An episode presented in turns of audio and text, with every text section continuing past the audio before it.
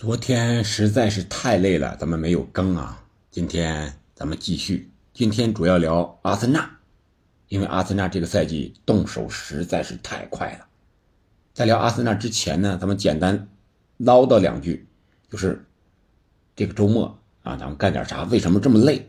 还有就是咱们的听众啊，这些个呃朋友里边，有些人可能只喜欢听干货，有些人呢喜欢拉拉家常，这个确实。无法一一满足，我只能在节目之中呢，啊，有事儿的时候，或者说是有话题的时候，咱们简单的啊唠唠家常，然后尽可能多的啊说一说，啊这个和主题直接相关的一些东西。那这周末呢，我是周六坐的高铁，然后转站去的石家庄，啊和这个之前的我们解放者球队的。十年之前的球友们一块儿踢了一场，看了一场，喝了一场，啊，这三个一，这活动很充实，而且时间安排的也是非常的紧凑。你看，我是十点四十七从这儿坐的高铁出发，然后到太原转站，半个小时时间，正好坐上那趟车，然后下午不到三点钟到的石家庄，然后四点钟去的球场踢球。那个是室内的球场，石家庄是真热呀，在室内踢几乎是不流通的。然后活动两分钟，那个大汗淋漓，踢了俩小时，踢到六点，回到酒店简单洗漱一下，然后打车去到石家庄裕通体育中心看中甲的比赛，石家庄功夫和丹东腾跃。最终石家庄功夫是凭借二十号外援叫什么，我我记不太清了，三字什么布，呃。两个进球，一个点球，一个最后时刻的头球绝杀，二比一，是杀死了丹东。这样呢，在积分榜上也继续着他冲超的一个有利的形势。现场看这个中甲的氛围也是不错，现场观众有一万多人，然后这个球迷有死忠球迷区啊，在那儿一直摇旗呐喊助威。赛后，这个石家庄功夫也是进行了围绕全场的一个谢场。当然，丹东腾跃那儿也有一个死忠球迷啊，就一个来到了石家庄，全队也是和他进行了一个友好的交流。这就是我想，就是球迷的力量，哪怕有一个人啊来支持这支球队，也是非常令人感动的，而且是更令人感动的，因为这支球队它毕竟是一个低级别联赛的，对吧？然后这就是晚上看完球，九点半了，然后。出来球场，再坐上地铁，再打车到吃饭的点就十点多了，快十点半了。然后十二点半喝到十二点半，我是先撤了，因为我还要凌晨四点再坐一个普快的绿皮车回到山西长治，再踢上午九点钟的一场比赛。在太原也是从太原站到太原南站打车，幸亏是早晨七六点十八分到的。打车出来，跑着出来，然后十分钟到了南站高铁站，然后吃了一碗泡面，就是一个小时又杀到了长治，然后和队友们在长治汇合，接上我到了球场，九点钟正好比赛。可惜这场比赛是输了，但是我们这支球队啊获得了目前为止最好的成绩，亚军啊，一个邀请赛的亚军，啊也是获得了奖杯。还有每个人一块奖牌，还有三百块钱的奖金，最佳射手还有一个一百块钱的一个金靴奖的奖金。哎，这大家感觉虽然钱是吧，三百块钱这就是一个意思吧？我觉得更多的是球队的一个凝聚力，一种认可，或者说是这种精神吧。这种把大家聚在一起非常的不容易，因为是业余的，有来回的奔波。像我这种，还有一个家里。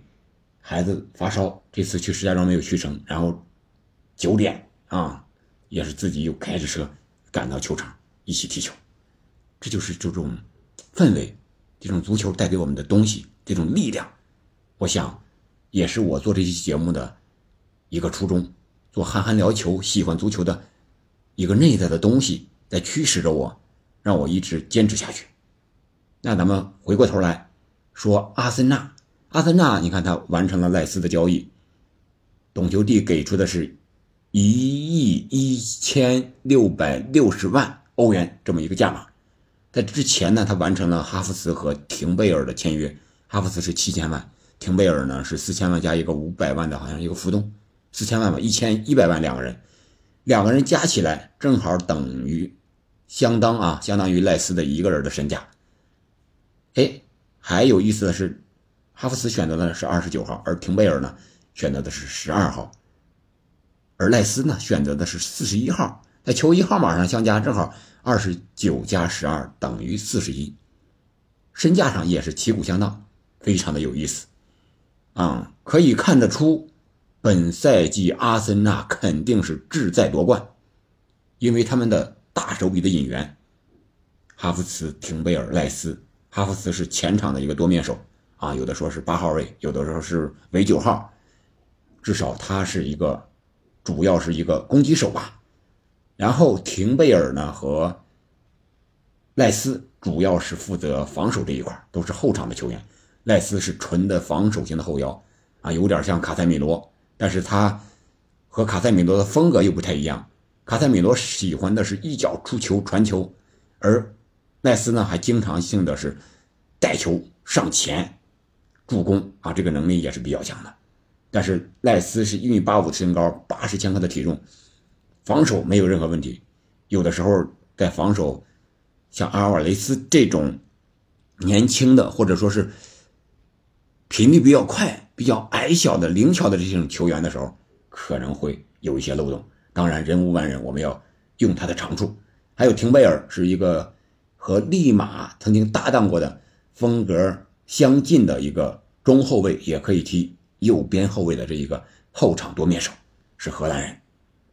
啊，这是三个引援，还有萨里巴的续约，啊，以萨里巴为首的多名球员的续约，可以说本赛季目前来看，枪手是引援榜上的榜首，而且他是兵强马壮呀，你看他去。美国拉练三十名球员，什么热苏斯、特罗萨德、马丁内利、恩凯迪亚、内尔森、萨卡，是吧？帕蒂、若日尼奥、埃尔尼、哈弗茨、赖斯、厄德高、史密斯罗、发表、维埃拉、富安健洋、霍尔丁、蒂尔尼、金钦科、廷贝尔、萨里巴、本怀特、加布里埃尔，还有门将位置的是拉姆斯戴尔、鲁纳尔松。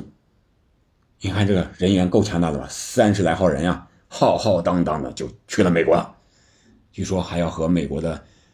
呃，全明星啊，进行热身赛，和曼联和巴萨还要打热身赛，这是季前的一些个为赛季做准备的一些内容。阿森纳可以说是提前做好了准备，非常的丰富，也非常的具有针对性。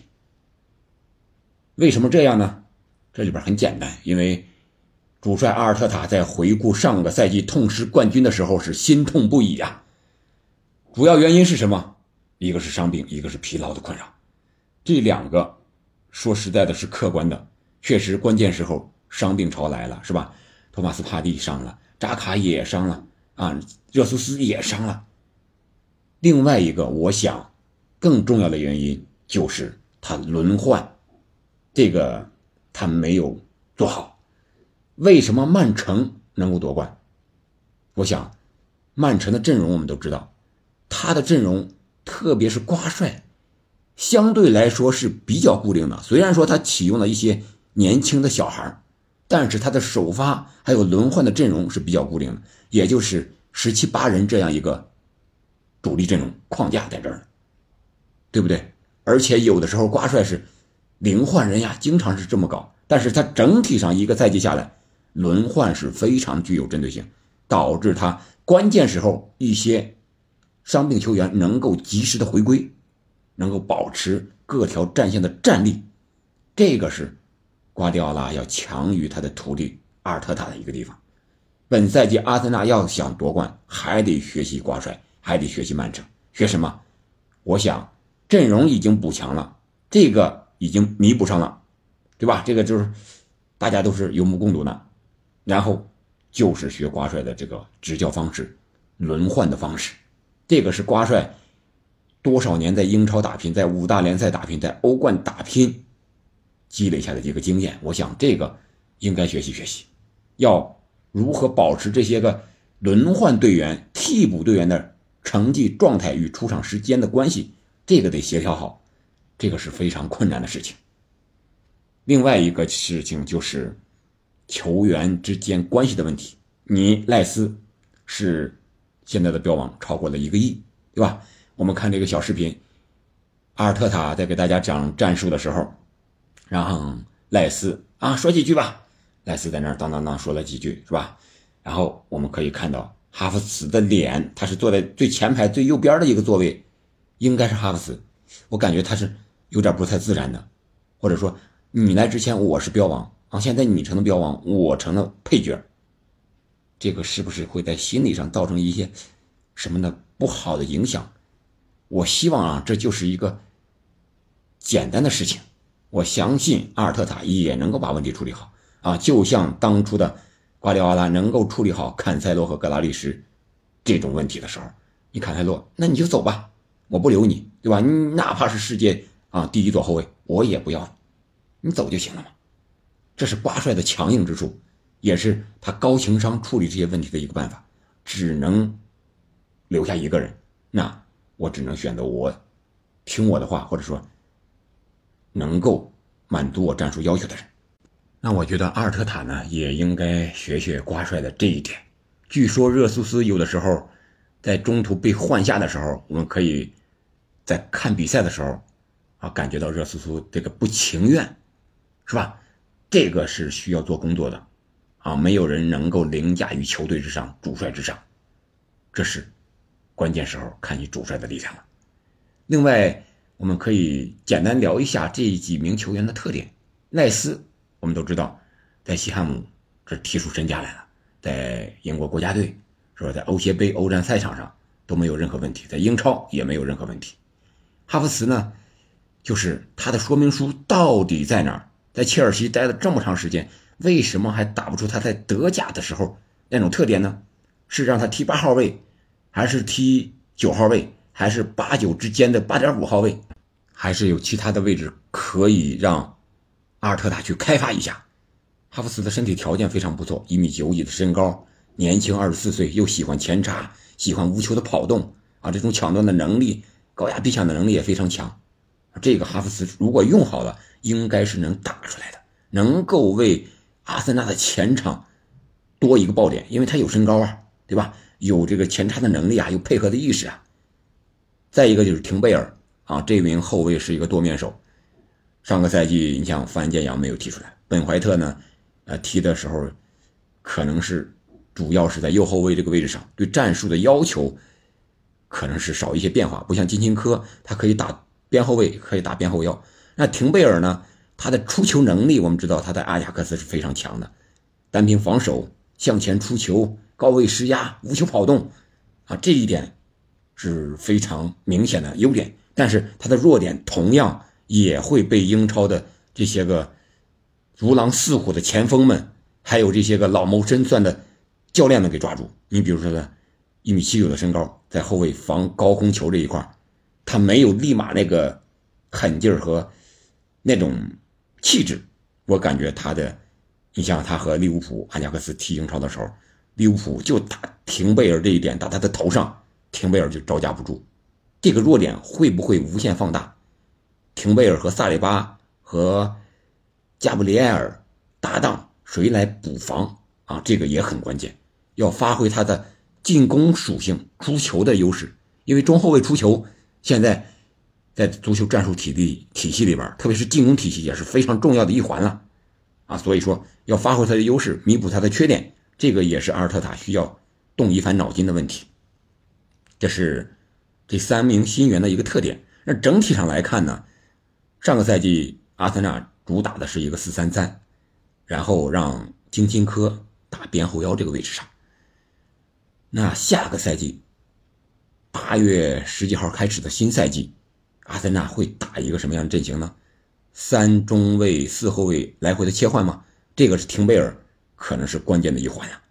然后前场怎么打？三四二幺还是三四三？这个我们看现在球员的一个配置啊。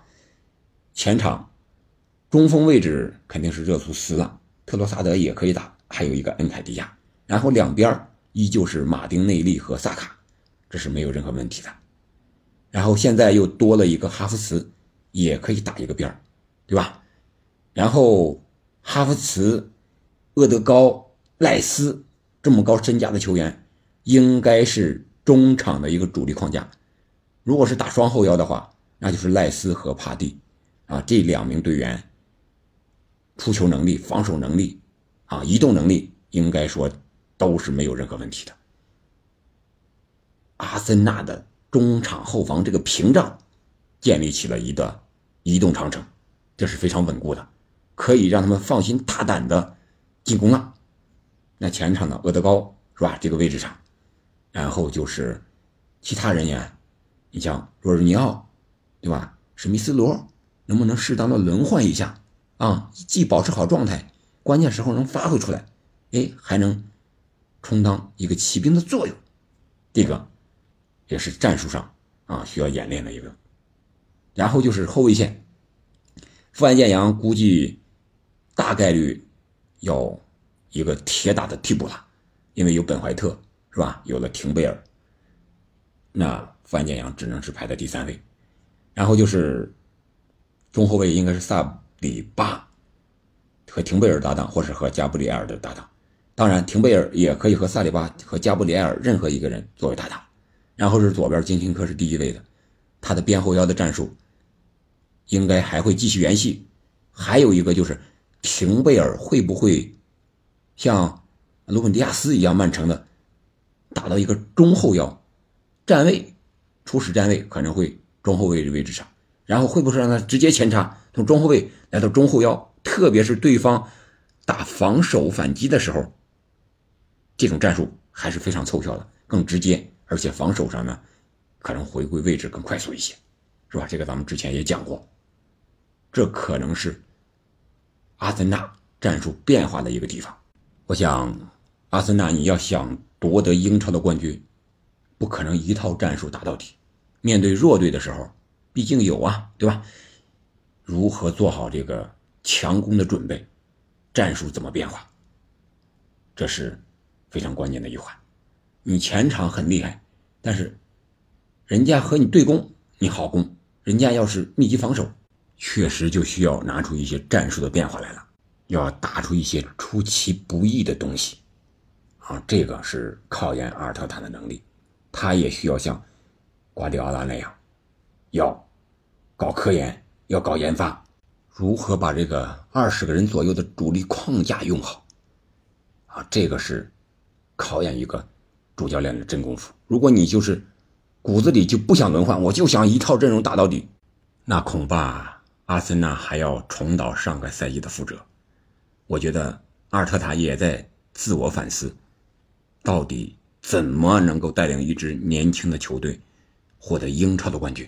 好吧，我们期待着下个赛季英超更加精彩，瓜帅和阿尔特塔之间的师徒斗法更加的精彩。好吧。本期节目咱们就聊到这儿吧。那你觉得阿森纳在下个赛季有没有争冠的可能呢？欢迎在评论区留言。我们下期再见。